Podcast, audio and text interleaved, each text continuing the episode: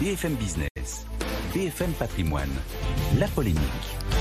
Nicolas Dose, bonjour. Bonjour. Que veut faire le gouvernement avec les retraites? Le ministre du Travail, Olivier Dussopt, livre de nouveaux éléments dans les échos. Quels sont-ils? J'en retiens trois. Le principal, la principale info, c'est pour la retraite minimum. Elle sera supérieure aux 1100 euros qu'on avait annoncé jusqu'ici pour une carrière complète. Et donc, il indique qu'on sera à 85% du SMIC net. Le calcul est vite fait. Ça fait 1130 euros par mois. la volonté, c'est d'avoir un vrai écart entre le minimum vieillesse, 953 euros, et la retraite minimum qui est liée au fait d'avoir travaillé, bien sûr. Et donc là, on veut toujours la même logique que le travail paie. Deuxième élément, les régimes spéciaux, ils seront concernés la RATP, les électriciens, les gaziers, même peut-être la Banque de France. Alors les petits rats de l'opéra sont épargnés, euh, la comédie française est épargnée. Et les marins également. Mais là, ce sera la clause du grand-père. Ça veut dire que tous ceux qui aujourd'hui bénéficient d'un régime spécial continueront à en bénéficier jusqu'à la fin de leur jour. Les nouveaux embauchés, exactement ce qu'on a fait avec la SNCF début 2020 en mettant fin au statut, ne seront plus bénéficiaires de ces régimes spéciaux. Et puis l'âge de départ en retraite progressive. C'est ce moment où... Euh, euh, sur la base du volontariat, on peut faire du temps partiel choisi. Il est aujourd'hui à 60 ans, il va reculer. Olivier Dussopt considère qu'il est logique, si on recule l'âge de départ légal, attention, il ne se prononce pas du tout hein, sur l'âge de départ légal, les fameux 64 ou 65. Mais il dit c'est logique, si on recule l'âge de départ légal, de reculer l'âge de départ en retraite progressive. Et il ajoute que ce recul ben, concernera également les carrières longues des gens qui ont commencé avant 20 ans. Il y a mm. deux exceptions quand même. L'âge de suppression de la décote ne change pas. Il y a environ 120 000 personnes qui sont concernées par ça tous les ans, principalement des femmes qui ont eu des carrières hachées. Ça restera donc, quoi qu'il arrive, 67 ans. On ne change pas non plus l'âge de départ à taux plein pour les invalides, qui reste à 62 ans et qui reste d'ailleurs à 55 ans pour les handicapés. Voilà des éléments fermes dans la bouche du ministre aujourd'hui. Qu'en est-il de l'emploi des seniors, euh, dont on observe que parfois ils sont euh, souvent écartés avant l'âge de la retraite? Alors c'est un sujet à traiter, c'est vrai. Attention, euh, on entend énormément de bobards sur ces histoires de des seniors qui sont sur la touche avant la retraite. En fait, tous les gens qui s'opposent à la réforme des retraites opposent cet argument pour dire il faut pas réformer parce qu'on n'arrive pas à trouver de boulot pour les vieux.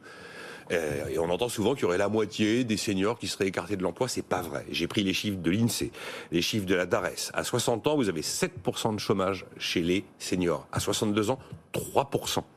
Il y en a 41%, il y a 41% des 60 ans euh, qui travaillent à, temps plein euh, et 10% à temps partiel.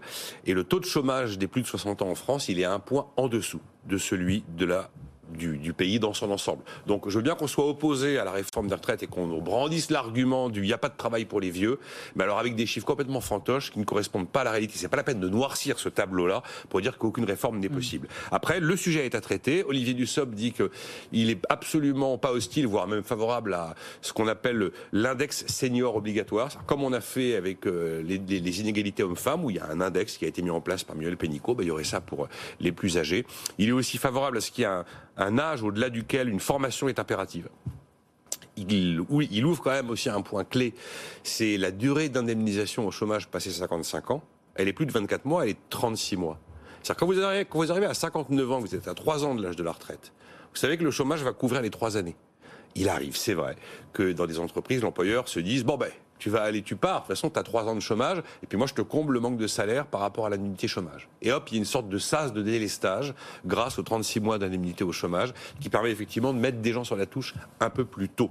Mais encore une fois, ça n'est pas une majorité. Ça, c'est un phénomène qui existe, il y a un effet de d'aubaine, et généralement, souvent, les employeurs vont combler le manque de salaire pour que tout se passe bien.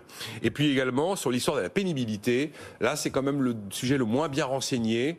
Pas de cas par cas individuel, pas de métier par métier, c'est plutôt par branche et donc des négos de branche qui permettraient de trouver une porte de sortie sur la pénibilité. Je dois avouer que c'est probablement le point encore le plus flou. Hein. In fine, qu'est-ce qu'il faut euh, retenir? Que vous inspire finalement ces euh, propos d'Olivier Dussopt? Alors une volonté de Brand marquer le terrain. Il y a quand même des infos lourdes hein, dans ce que, tout ce que je vous ai dit, parce qu'aujourd'hui s'ouvre le deuxième round de négociation des partenaires sociaux, notamment sur la pénibilité et le travail des plus anciens.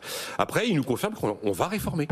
Il y a encore deux mois, on se disait, oh là là, c'est bon, c'est enterré, euh, ou ça va passer en catimini euh, avant Noël dans, un, dans, dans, un, un amendement. Une loi de finances de sécurité sociale par 49.3. Non, loi début 2023, donc c'est assumé politiquement. Il y aura bien une réforme. Énorme, troisième point, énorme opération de déminage, on touche pas aux fonctionnaires.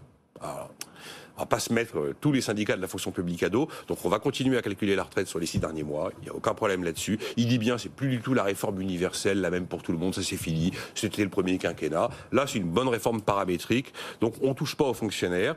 Et puis il prend l'engagement. Euh, en tout cas, il casse l'idée selon laquelle on va faire des éconocrocs sur la retraite pour aller financer d'autres trucs.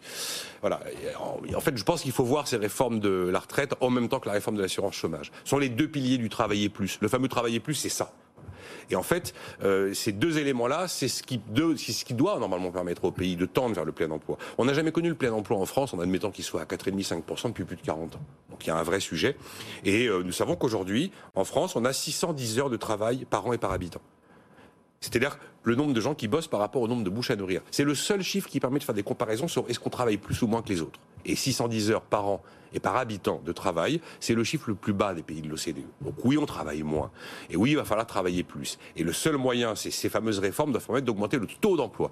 Le taux d'emploi, il était à 67%, il est 10 points sous celui de l'Allemagne.